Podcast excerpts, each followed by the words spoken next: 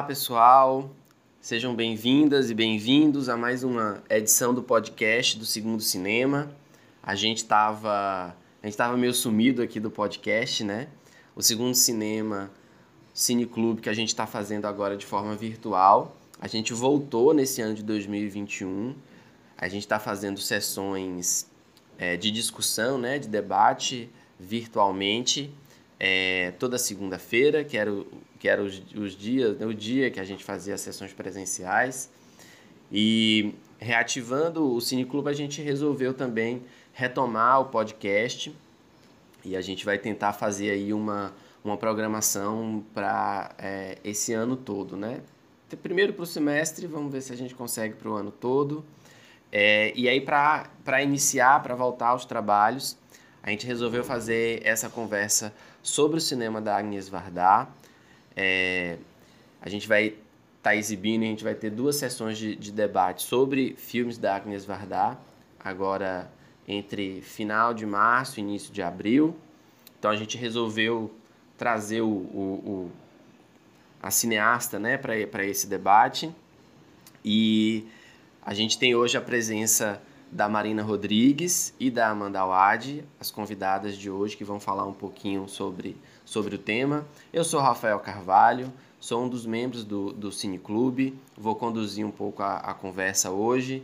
É, uh, eu, vou, eu vou ler rapidinho aqui o, as biografias das convidadas, e aí passo a palavra para elas se apresentarem também. A Marina Rodrigues ela é produtora audiovisual com atuação na produção executiva e na distribuição do mercado audiovisual. Já trabalhou com desenvolvimento e distribuição de documentários e coproduções com países latinos. Na internet escreve para o site Cineplot e Cinemação, onde assina colunas sobre as questões ligadas diretamente com o mercado cinematográfico. Marina, obrigado pela sua participação e pela presença. Oi, obrigada pelo convite. Para mim é ótimo estar aqui num espaço só para falar da Vardá, que é uma cineasta que eu admiro bastante na minha vida. E acho que é isso, já me apresentou, não tem muito o que falar além. Massa, Marina, obrigado. É, Amanda, Amanda Wad é doutora em Comunicação e Culturas Contemporâneas pela UFBA, pesquisa linguagem cinematográfica e narrativa desde 2003 e integrante do grupo de pesquisa ATV, Roteirista desde 2005, atua também como consultora de roteiro e crítica cinematográfica, é editora do site Cine Pipoca Cult e membro da Abracine, a Associação Brasileira de Críticos de Cinema. Professora da Unifax nos cursos de Relações Públicas, Jornalismo, Publicidade e Propaganda desde 2014 e atua como docente no projeto Estação do Drama, também pela UFBA. Amanda, seja bem-vinda também, muito obrigado pela sua participação. Olá, Rafa. Eu que agradeço o convite, é um prazer. Obrigada também a Marina, estamos aqui nessa conversa. Como ela disse, falar sobre fardar é sempre um prazer, né? Então, tá mais do que. E como ela disse também, você já me apresentou, então. falar. Massa, gente. Obrigado pela participação de vocês. Bem, é, a, no, no Cine Clube a gente, a, a gente montou duas, duas, duas sessões, né? Dois debates um sobre o Sem Teto Nem Lei, que também é conhecido como Os Renegados. Às vezes eu não sei qual, qual título a gente usa, eu tô, acho que eu estou mais acostumado a falar Os Renegados, mas enfim. E também a gente vai é, debater o Visage Village. Então, o podcast a gente vai falar um pouco também sobre esses filmes, mas a ideia é que a gente fale, amplie né, o, o, o, o debate para a obra da Vardar, a partir das questões que forem surgindo a gente não, não quer e a, nem, nem tem a, a, pretensão de dar conta né, do cinema da Agnes Varda, a gente não vai conseguir fazer isso aqui, mas a ideia é a gente conversar, debater, falar sobre os filmes, né, e ampliar um pouco esse, esse conhecimento, essa, essa, a, essas ideias sobre o cinema da Varda. Então, eu queria começar perguntando a vocês é, como é que foi o primeiro contato, a primeira relação de vocês com o cinema da Vardar? O que, que chama a atenção de vocês no cinema da Vardar, né? Se é que, se é que dá para destacar uma coisa só, né? É um cinema muito, muito diverso, com muitos filmes, né? A Vardar produziu por bastante tempo. É... Então eu queria que vocês falassem um pouquinho também. Não sei quem quer começar. Marina? É, o que mais me chamou a atenção na Vardá, assim, quando eu comecei mesmo a pegar as coisas que ela fez na vida, na carreira e tal, é, além dela discutir muito feminismo, foi essa vontade que ela, te, que ela tinha, né? De conhecer o mundo, de conhecer pessoas desconhecidas. E isso é uma coisa que eu tenho muito em mim também, assim, eu sempre gostei muito de viajar é, eu sou uma pessoa que eu nem me incomodo assim de viajar sozinha, porque eu gosto mesmo, tipo, sair por aí nos lugares que eu vou conhecer e sentar em lugares completamente desconhecidos mesmo, de tecer uma conversa com alguém que talvez eu nunca mais vá ver na vida de novo.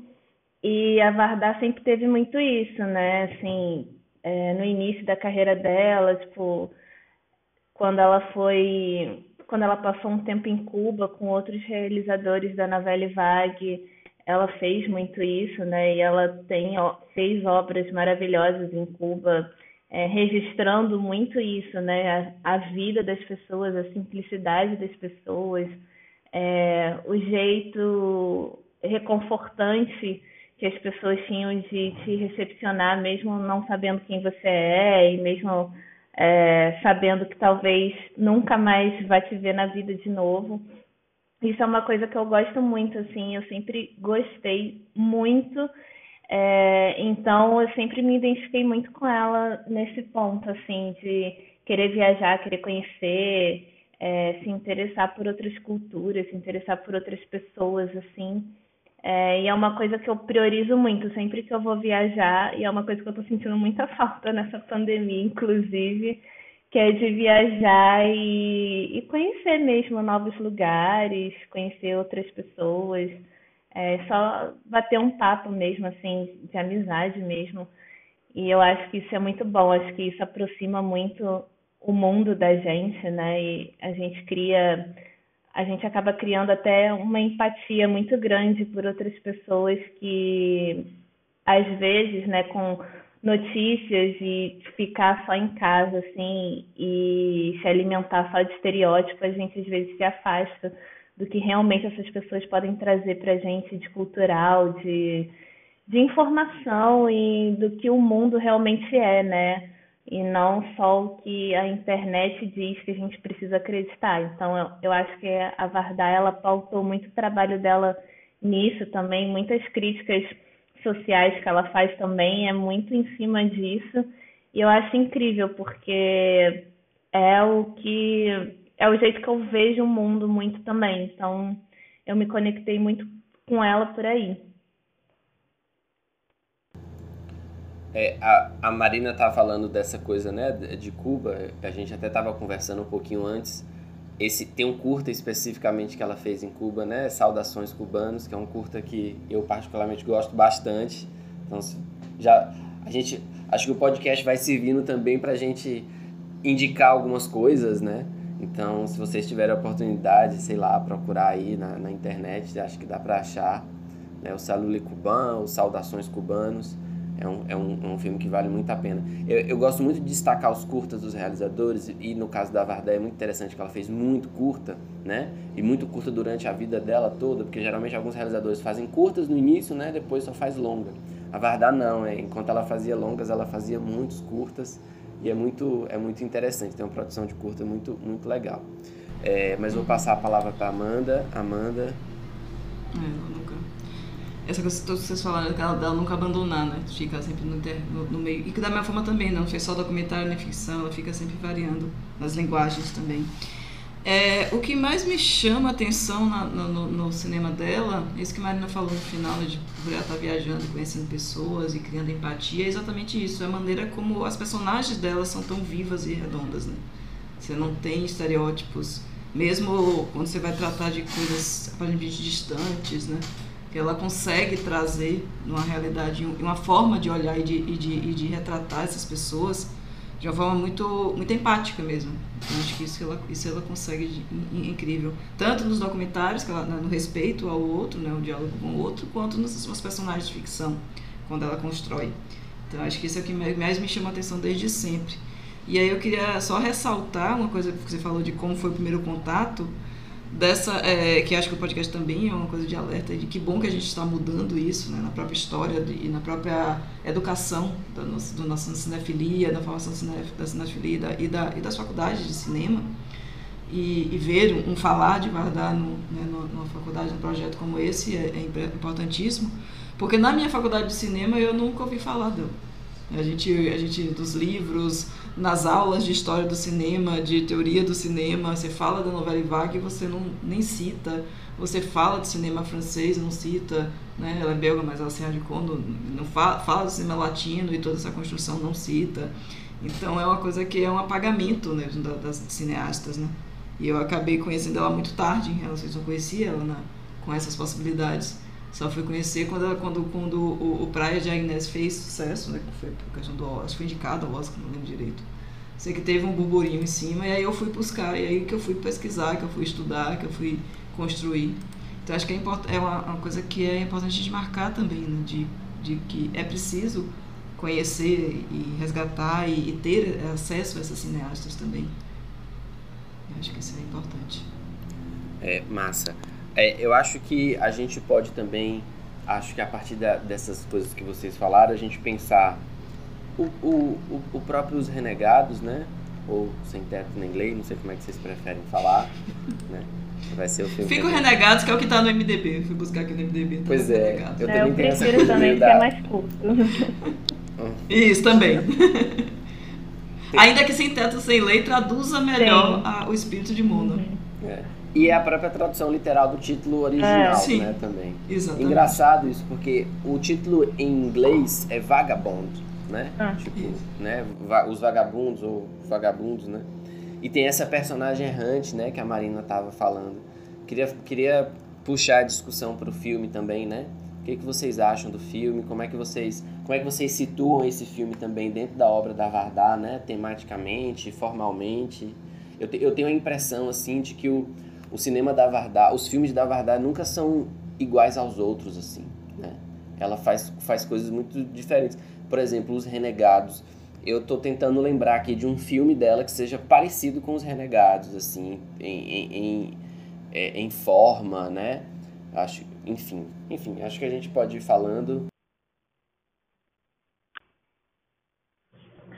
É, eu acho que os Renegados ele tem é, uma mistura de tudo que a Vardar já tinha feito até um momento, né? Tanto que a gente estava até falando sobre a questão da fotografia, que é uma coisa que é presente desde o início da filmografia dela, até porque ela tem é, esse passado como fotógrafa, né? Ela não começou no, no cinema, no, no audiovisual, né? Ela começou só no visual, assim, ela era fotógrafa e ela passou essa paixão para a tela de uma forma muito incrível.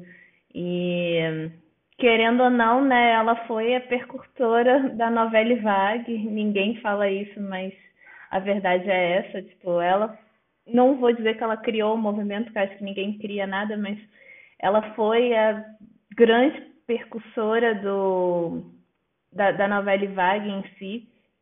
E eu acho que até os Renegados ela até consegue traduzir muito é, esse sentimento que a novela Vague trouxe, né, de crítica social, de colocar mesmo a câmera na rua e você ir filmando é, pessoas e situações que são completamente adversas do que a gente conhecia do cinema até então, né?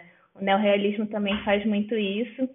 E eu acho que os Renegados ele pega muito também do cinema europeu depois dessa onda, né, do neorrealismo e da novela vague, que a gente tem o cinema novo italiano e a gente tem essas novas ondas da França também, que elas são muito centradas em mostrar como que o mundo ficou colapsado depois da Segunda Guerra, né? Principalmente esses países da Europa que foram muito atingidos economicamente. Então, eu acho que até nos anos 80 é, a gente tem muitas obras que, que debatem isso, né? A pobreza, é, a sobrevivência do povo é, em uma época que era pré-União Europeia ainda, pré-Euro, É, então, tinha muitas reformas ainda que tinham que ser feitas, e eu acho que ela traduz muito isso nos Renegados também, tipo, é, a vontade da personagem em ter uma vida fora da curva, né? Assim, a gente não sabe se ela de fato era uma pessoa é, que já era tipo sem teto, a gente não sabe se ela tinha uma família antes, a gente não sabe muito bem qual que é a origem dessa personagem, mas a gente sabe que ela queria construir um futuro para ela muito diferente é, do que ela sentia que o país podia entregar para ela, né? Então a gente vê que ela não se adapta em nenhum lugar que ela, que ela para, né? Ela vai, ela mora com várias pessoas por um tempo, ela trabalha em várias coisas, só que ela nunca consegue fincar, porque para ela, talvez, assim, na minha tradução do filme, ela é um espírito muito livre, então ela não quer ficar é, em um lugar só, mas ao mesmo tempo o país não dá a condição necessária para ela fazer isso em virtude de todas as crises é, sociais e econômicas que estavam sendo desenroladas naquela época.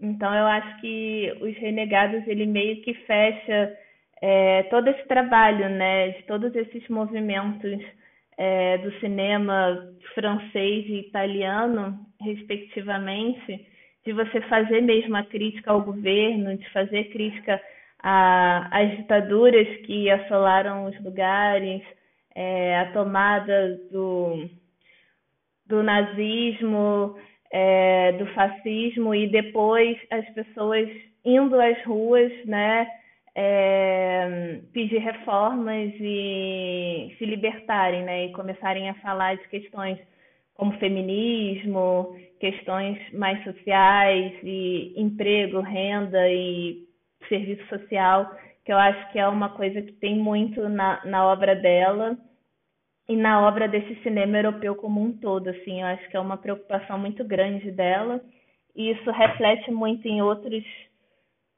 em outros documentários e em outras obras que ela fez também.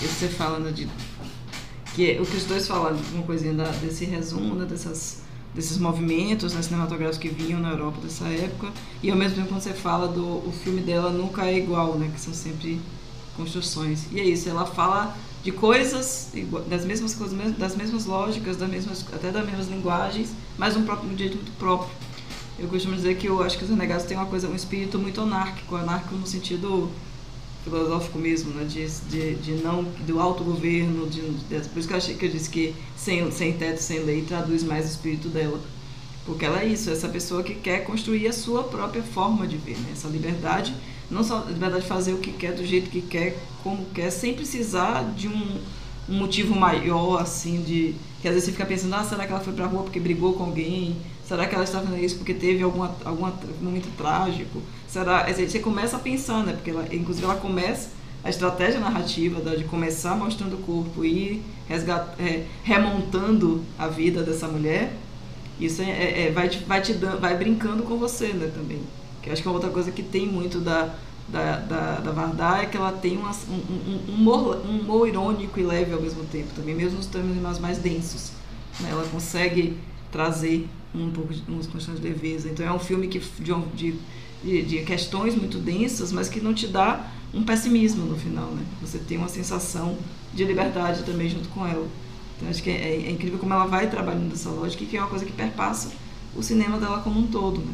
Se você for fazer um paralelo até com Cleus de, de 5 às 7, que é uma mulher que também está vagando ali, só naquela cidade, naquele dia, naquele momento, porque recebeu a notícia, uma notícia difícil, ela tem esse espírito também de tipo, estou me encontrando, estou me construindo, tô me re... e ela vai ressignificando as questões. Né?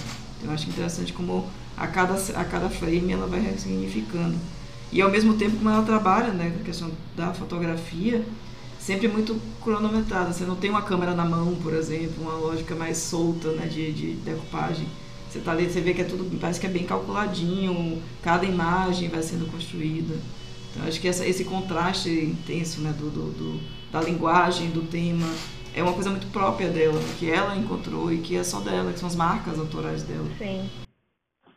Eu acho muito bom também o início da narrativa do filme, né? Que ela narra justamente, tipo, ah, Mona, quem é ela? É, será que quem conheceu ela na infância é, ainda lembra dela, ainda pensa nela?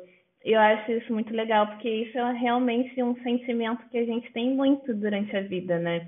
Às vezes a gente não está fazendo nada e a gente se pega lembrando de uma pessoa que era muito amigo nosso na infância, que a gente nem tem notícia mais, e a gente fica se perguntando, nossa, lembra de fulano que estudou com a gente? Poxa, será que ele tá bem? Será como é que tá a vida dele agora? E talvez fulano tenha até falecido já e a gente não sabe. Então, acho que essa coisa assim, essa simplicidade, esse olhar mais humanizado também da gente entender que tipo nem tudo é eterno e a gente também nunca sabe se aquela pessoa que um dia passou pela nossa vida, como que ela está hoje, né? Se a gente não não se incomodou de, de manter contato ou perdeu o contato porque a nossa vida muda muito, as rotinas mudam e a gente não tem como ficar muito em contato com todo mundo que a gente deseja. Mas acho que ela passa isso no filme também em vários momentos, né? É, tem um momento que ela vai viver, que ela faz uma amizade com uma mulher lá e quando elas se despedem, a mulher fica preocupada com ela, assim, poxa, nem sei o nome dela, nem sei o que, que vai acontecer com ela, né? E a gente vê um pouco também do, do egoísmo das pessoas, eu acho, né? dessa mulher, inclusive, que poderia ter dado um abrigo para ela, poderia ter dado um pouco mais de condição para ela sobreviver naquela vida que ela estava buscando, mas ela não fez questão, né, de abrir a porta da casa dela, assim. A amizade foi toda construída fora, né, externo. Então aquela coisa, né, tipo, nossa, eu tive um, uma conexão com uma pessoa, mas foi até certo ponto e agora a gente se separou. Mas mesmo assim fica aquele sentimento, né? Será que a pessoa tá bem? Coisa da vida, né? Muitas uhum. vezes a gente se, se conhece, encontra, tem aquele momento, depois nunca mais vê. E será que essas pessoas também vão lembrar da gente? Será Exato. que a gente marcou de alguma forma? Né? Tem uma, é, é uma lógica, o filme vai construindo isso. E, e, tem essa coisa também, né, de não ter um grande motivo. Tipo, parei de falar com a pessoa, não é porque eu briguei, não é porque ela uhum. fez algo de errado, é porque a vida é, foi levando, né, nossa rotina. Quantas pessoas a gente deixa de falar, deixa de ter notícias, deixa de. Por, por simplesmente porque as, mudou, mudou, né? A gente. No colégio a gente tinha aquelas uhum. amigos de colégio. Saiu do colégio você entra em outras lógicas. E, as coisas, e a vida vai lavando. Exato. Então acho que é isso que é interessante do filme, é que ele mostra isso. A gente fica. Na, na, na, você pensa, o que aconteceu? O que aconteceu? E não aconteceu nada de especial, foi a vida. A vida levou ela. Engraçado isso, porque a gente estava tentando buscar alguns, alguns temas né, da obra da Vardar e aí, engraçado, vocês falando isso, eu, eu vou lembrando de vários filmes dela, né? Que tem essa, essa dimensão de, da empatia, da, da, da, da perambulação. Inclusive o Visage Village, né? Que também tem essa coisa do, de um caminho, de andar, de ir para uma outra paisagem. A gente vai, fazer, a gente vai falar do Visage Village daqui a pouco. A gente vai fazer... A gente está tá construindo é, dois blocos né, de podcast, então a gente vai fazer um primeiro, um primeiro bloco, uma discussão agora, e depois a gente vai soltar uma segunda parte. É, mas aí eu queria voltar um pouco também para o início da carreira dela, já que vocês estavam falando dessa, dessa essa dimensão do cânone, né? Quer dizer, é, do quanto a, a é, quando se fala do, da, da novela Vague, é, e sendo ela a única diretora né, da novela Vague, é, como que isso às vezes é um pouco apagado ou não se dá o, o, devido destaque. E aí eu queria chamar um pouco a atenção para os primeiros filmes dela, né, para o início. A Amanda citou o Cléo de 5 a 7. Acho que é um filme também icônico, né, da Vardar, assim, é um, talvez um dos filmes mais conhecidos, não sei, posso estar enganado. É, uh, mas enfim, queria que vocês falassem também um pouquinho desse, desse início, quais filmes vocês destacariam, ou se vocês quiserem falar do Cléo, do 5 a 7 também, né, nessa, nessa abertura do, do, da novela Vague. Bom, eu posso falar do Cléo mesmo, já que, já que eu já citei, porque acho que realmente. É isso, eu não sei dizer se é o mais conhecido, mas foi um que foi mais resgatado. A gente vê mostras ainda ah, da sempre tem Cléo de, de 5 a 7, porque é um filme que tem, tem essa lógica também do do, do de 5 a 7, como se fosse né, acompanhando minuto a minuto a vida dessa mulher desde que ela recebe a notícia. E e, aí, e na verdade é muito doido, porque na verdade ela recebe um, um, um, resultado que ela não sabe exatamente, né? Ele pode confirmar que ela está com câncer, ela não, não é coisa recebi, estou com câncer, né? Já tenho, chegou aqui, que será que eu tenho? E é essa coisa muito do compasso da espera, né? O filme é todo, é um filme que é pautado minuto a minuto, não é exatamente, obviamente, né? na, na, na lógica, mas a, a ideia é essa, como se estivesse acompanhando minuto a minuto a vida dessa mulher, dessas duas horas, desse compasso de espera, dela saber se ela tem ou não câncer.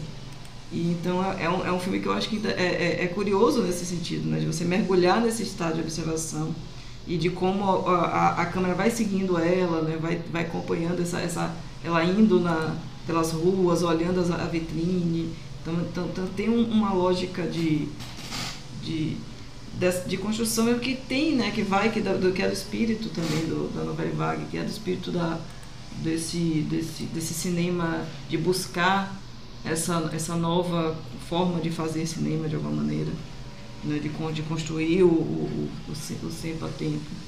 Então, acho que é um filme que tem muito dessa, disso, chama atenção. E tem a questão feminista também, né, da, da, que está sempre, né, as personagens são protagonistas mulheres e as questões das mulheres e o que toca as mulheres, né que, que normalmente os homens considerariam, sempre, sempre colocariam a mulher como objeto ou como coisas fúteis, né? e você vai dar a dimensão desse olhar dessa pessoa, né? se aproximar dela de alguma forma. Sim. Acho que isso são questões que. Sim, o interessante também é que logo depois do Cleo foi quando ela fez o Salu Lescobens, né? Em Cuba já, e numa outra narrativa completamente diferente, assim. Não completamente diferente, né? Mas que ela também tem esse interesse de seguir, né? A vida de alguém para contar uma história. E no Salu Les Cobains, eu acho que ela demonstra muito o que ela quer buscar, assim, com, com a novela Vague, né? Para ela, assim. Ela faz um, um curta que é todo de, de foto, né? Então ela, é, é, toda a edição do, do filme é o que realmente chama atenção, né? O jeito que ela faz os cortes entre as fotos e ela vai contando as histórias. E eu acho muito bom porque ela te conta uma história a partir de uma fotografia e te deixa imaginar o resto. Ela conta um pouco da, da história de uma determinada pessoa e o resto você pode imaginar na sua cabeça o que que aquela pessoa tá, qual que é a história dela ali em Cuba, numa Cuba é, pós-revolução, no início ainda, é, muita gente ainda não sabia o que, que ia acontecer, é, mas é muito bom para ela quebrar também o paradigma que estava se construindo na época, né, de Cuba ser uma nação isolada, de ser aquelas coisas que a gente sabe que todo mundo fala erroneamente sobre comunismo, sobre revolução cubana, etc e tal. E ela meio que quebra, né? Ela leva isso para a Europa com uma força muito grande é, de mostrar, não, as pessoas em Cuba estão tendo acesso à informação, as pessoas me receberam muito bem. Tipo, ela mostra uma face muito humanizada também, é, de pessoas completamente desconhecidas e de pessoas que são completamente rechaçadas pelo, pela visão, né, pelo eurocentrismo, pelo, pelo anglo-saxão, né, pelo homem anglo-saxão. É, são pessoas que são renegadas mesmo, até hoje, que a gente vê. É, e eu acho isso muito interessante, assim, não só com ela, mas com outros realizadores também da novela Vargas terem ido lá é, nesse tempo, assim. E na época que eu estava estudando cinema cubano, isso ficou muito claro, né? Porque todo mundo fala, tipo, ah, mas eles não tinham acesso à informação, eles não sabiam o que estava acontecendo fora de Cuba. Sendo que Fidel ele nunca fez isso, assim, ele nunca bloqueou acesso à informação de ninguém. Tanto que o grande auge do, do cinema cubano foi nos anos 60, né? É, em que as pessoas estavam produzindo muito e as pessoas iam ao cinema assistir muitos filmes e assistir noticiários, né? Então, é, acho que a contribuição que ela deu para o cinema cubano e o cinema cubano deu para ela, eu acho isso muito forte, porque eu acho que a gente consegue ver isso também em outras obras depois dessa fase dela em Cuba. E acho que é uma coisa que acompanha ela até o fim da vida dela. É, essa vontade de mostrar empatia e ao mesmo tempo fazer a crítica social, né, a crítica política, que é para mim está é, muito presente também em vários filmes dela. Sim. E uma coisa que eu acho curioso que você falou agora, que eu tava, tava aqui ó, olhando depois, que ela vai para Cuba, faz Cleo, vai para Cuba, e aí o próximo filme dela é As Duas Faces da Felicidade, que traz uma coisa de dualidade, né? Por mais que seja um melodrama, aparentemente um homem com duas mulheres, ela trabalha o tempo todo essa dualidade, né? De o que do renegado do, do, do, do, e, do, e, da, e do certo, da, da elite, né? Digamos assim, do bem e do mal, do, dessa construção. Acho que é interessante o, o como ela usa, né? Muitas vezes alegorias para trabalhar questões mais profundas. Sim. Que alguém pode olhar, que... pode olhar o filme simplesmente eu acho que ela... como a questão de um triângulo amoroso e na verdade tem muito mais. É, eu acho que ela quebra também muito é, esses dogmas, né, que a gente tem que lidar até hoje em dia, né, da monogamia, que só a monogamia que é certa, assim, não sei o quê, e blá blá blá. E pessoas que não seguem essa regra são muito criticadas na sociedade em si. E eu acho que ela buscar isso também nos anos 60, que é um, um, um período em que o mundo também está muito conservador ainda, não se tem tanta liberdade para você debater esse tipo de coisa. Eu acho muito interessante também ela trazer esse tipo de narrativa também e desconstruir né, o olhar das pessoas e fazer mesmo essa crítica de ah, o mundo não é conservador, a gente está aqui querendo outras formas, toda forma de amar é válida, etc. E blá blá blá. Então acho que é, ela também teve muito protagonismo nisso, né? De desconstruir a imagem é, conservadora que o mundo queria se pautar ainda no momento que não dava mais, que já estava todo mundo muito colapsado, ninguém estava querendo mais é, ir para frente com o mundo daquele querendo explorar outras coisas. Então acho que essa obra dela também é importante nesse sentido. Sim, e como, como diz na né, personagem, é, somos de esquerda, esquerda é o lado do coração.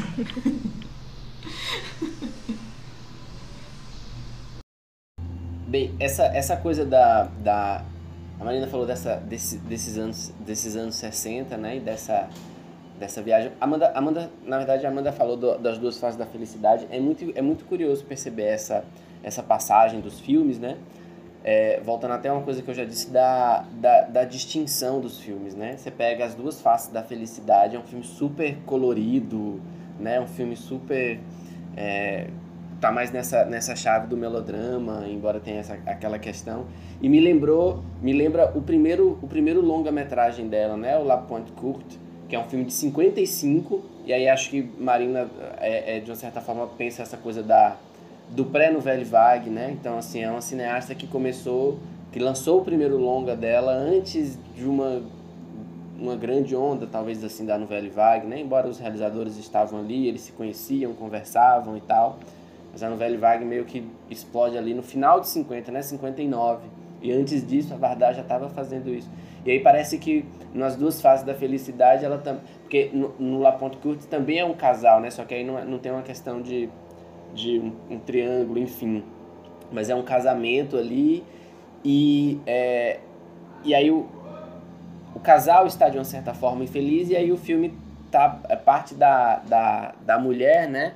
e de como que ela tenta resolver. E aí a Vardar faz um filme do ponto de vista feminino sobre essa, sobre essa questão e sobre a ideia do, do casamento, do matrimônio, enfim.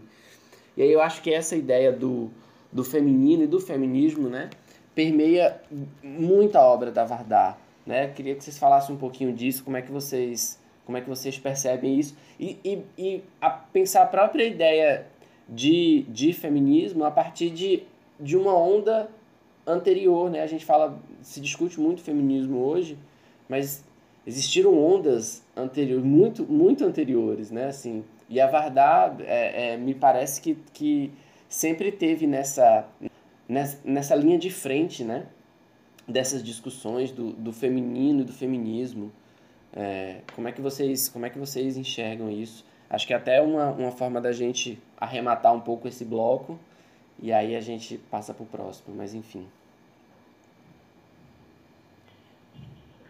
Eu acho que a, a ela é uma feminista da, de uma época em que a centralização do discurso era a liberdade da mulher, é, dela não ser mais condicionada a ser aquela pessoa é, dona de casa para servir um marido e ser uma pessoa que tem vontades, tem, tem olhares, tem é, vontade de aprender, é, estudar e querer uma profissão é, fora daquilo ali, né? Então eu acho que a Vardar ela, ela surge muito é, quando o mundo está discutindo essa questão do feminismo, né? Da, da mulher ser o que ela quiser ser.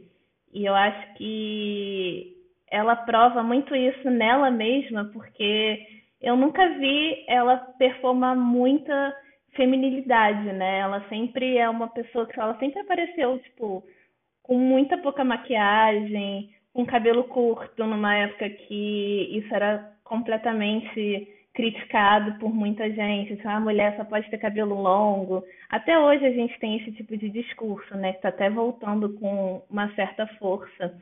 Mas ela surge como uma jovem mulher no final da década de 50 em que ainda se, se, se discutia que a mulher não podia usar calça comprida, né? Era só saia. Então, ela surge nesse, nesse, nesse momento do feminismo, eu acho, em que a gente está discutindo a liberdade da mulher. Se ela quiser cortar o cabelo, ela pode cortar o cabelo. Se ela não quiser casar, ela pode não casar. E se ela quiser andar de calça comprida, ela pode usar. É, então, eu acho que nos anos 60, assim, dela, o que ela fez ali, ela faz, quando ela discute feminismo, acho que ela discute muito isso, né? A liberdade da mulher de ser o que ela quiser ser, é, de ter uma profissão, de. E mesmo se ela quiser ter os filhos dela, ela continuar tendo a vida dela fora de casa, construir a, sua profissão, construir a sua carreira é, se assim ela desejar e se ela não quiser também tá tudo certo, né? Então acho que o feminismo para Vardar nesse, nesse primeiro momento, eu acho que é muito isso. Ela quer muito desconstruir essa imagem da mulher perfeita que não existe é, e trazer o, o, real, o real sentimento das mulheres daquela época, né? Delas quererem ser mais do que só donas de casa e é, ter que aprontar um jantar super maravilhoso para o marido e estar tá de salto alto 24 horas por dia. Então, acho que ela chama muita atenção por causa disso, né? Ela aparece como uma mulher que, que mostra diferente, que mostra que você pode ser o que você quiser. Você pode cortar o seu cabelo, você pode sair por aí e ninguém pode te julgar por causa disso. Ótimo é uma imagem que acho que traduz bem né? o feminismo de, do, do, cinema de, de, de, de Vardar é aquele, aquela foto que virou o pôster do Festival de Cannes, né? Que é ela sentada nas, em pé nas costas de, de um assistente ajeitando a câmera. Sim. então, eu, dá para resumir. Se for para resumir numa imagem, é, Ainda tem ali. isso, né? É ser uma cineasta no final dos anos 50, apesar da gente ter a a Alice, que é uma das percussoras lá de trás, no início do cinema ainda, e ter feito muita coisa, mas ela surge numa época que é muito masculina, né? Que a gente só tem referências masculinas em, em direção é, de filmes. Né? A gente fala do Godard, a gente fala de Bresson, a gente fala de não sei quantos mais que a gente pode citar aqui. E aí depois a gente entra na década de 70, que surgiu o Scorsese no, na, na América do Norte, já tinha o, o Hitchcock antes, né? Tinha um Hitchcock muito vivo na década de 50, então as nossas referências quando a gente vai estudar cinema são só muito masculinas, né? São só essas pessoas. E aí ela surge assim no meio, né? Enquanto a gente está vendo Godard e ao mesmo tempo a gente está vendo Hitchcock fazendo psicose, a Varda surge ali no meio, contando a história de mulheres e, e de mulheres muito fora da curva, né? E de uma narrativa que a gente não via antes, que a gente não tem com, com Hitchcock, por exemplo.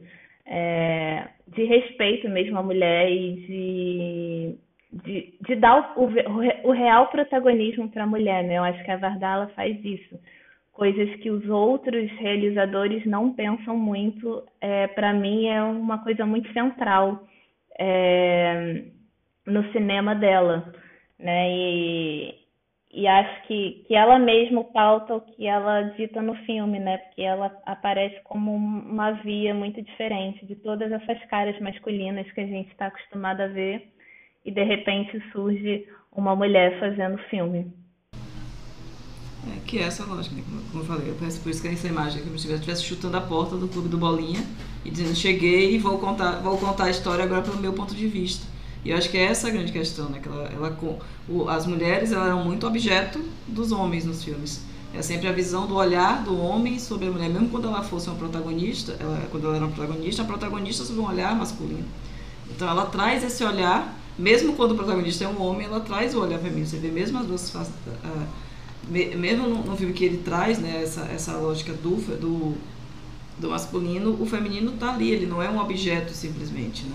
Não tem uma, uma, uma construção de que, que já é tradicional dessa, dessas mulheres estão ali para servir uma, um, um, um desejo objeto. Né? As duas faces da felicidade têm essa disputa entre as mulheres, mas não são dois objetos, sendo que ele quer ali, qual das duas? Tem uma, elas também têm a sua, a sua carga, a sua, o seu protagonismo, o seu momento, a sua estrutura no, no tem uma, uma lógica diferente, né? E Nele Ponte tem é, até o próprio não ter nome, né? Ele e ela, se eu me engano, nome dos personagens. Até para dar uma coisa mais. É como se ela chegasse demonstrando, eu estou querendo falar de ele e ela, quer dizer, de todos os homens, todas as mulheres de alguma maneira. Uhum.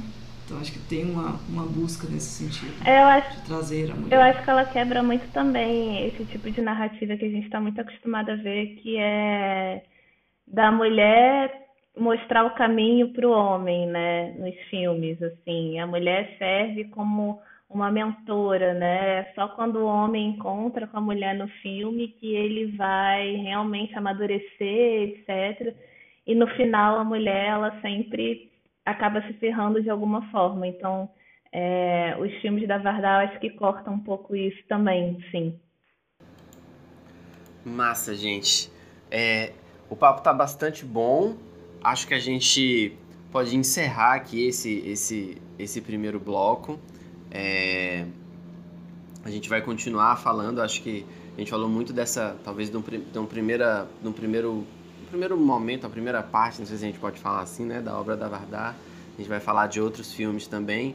Eu só queria citar um, um, um filme que eu gosto muito e que acho que está nesse, nesse período, nesse momento, que é um, um a, Vardar tem uma passagem pelos Estados Unidos, né? Também. Ela vai fazer alguns filmes, vai, tanto longas quanto curtas. Eu gosto muito do filme que ela fez sobre os Panteras Negras, né? É um curta é, também. Acho que vale a pena procurar, não deve ser muito difícil de achar, mas é um registro muito, um curta documental, né? Um registro muito, muito interessante, muito vivo, assim.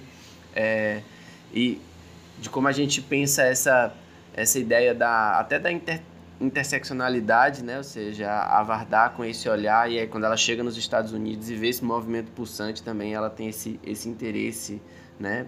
É, é, por, por filmar esse, esse, esse movimento, essa movimentação que ela estava que ela tava vendo ali e com um olhar estrangeiro, né? Sendo ela estrangeira.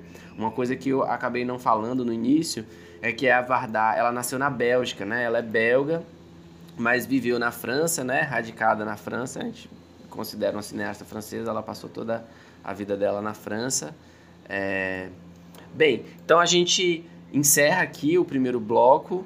Eu me despeço de vocês, mas para a gente continuar a conversa logo, então para os nossos ouvintes, a gente vai é, continuar, então aguarde aí o próximo, o próximo episódio do podcast, porque ainda tem muita coisa para se falar, tá ok? Obrigado, Marina, Amanda. Música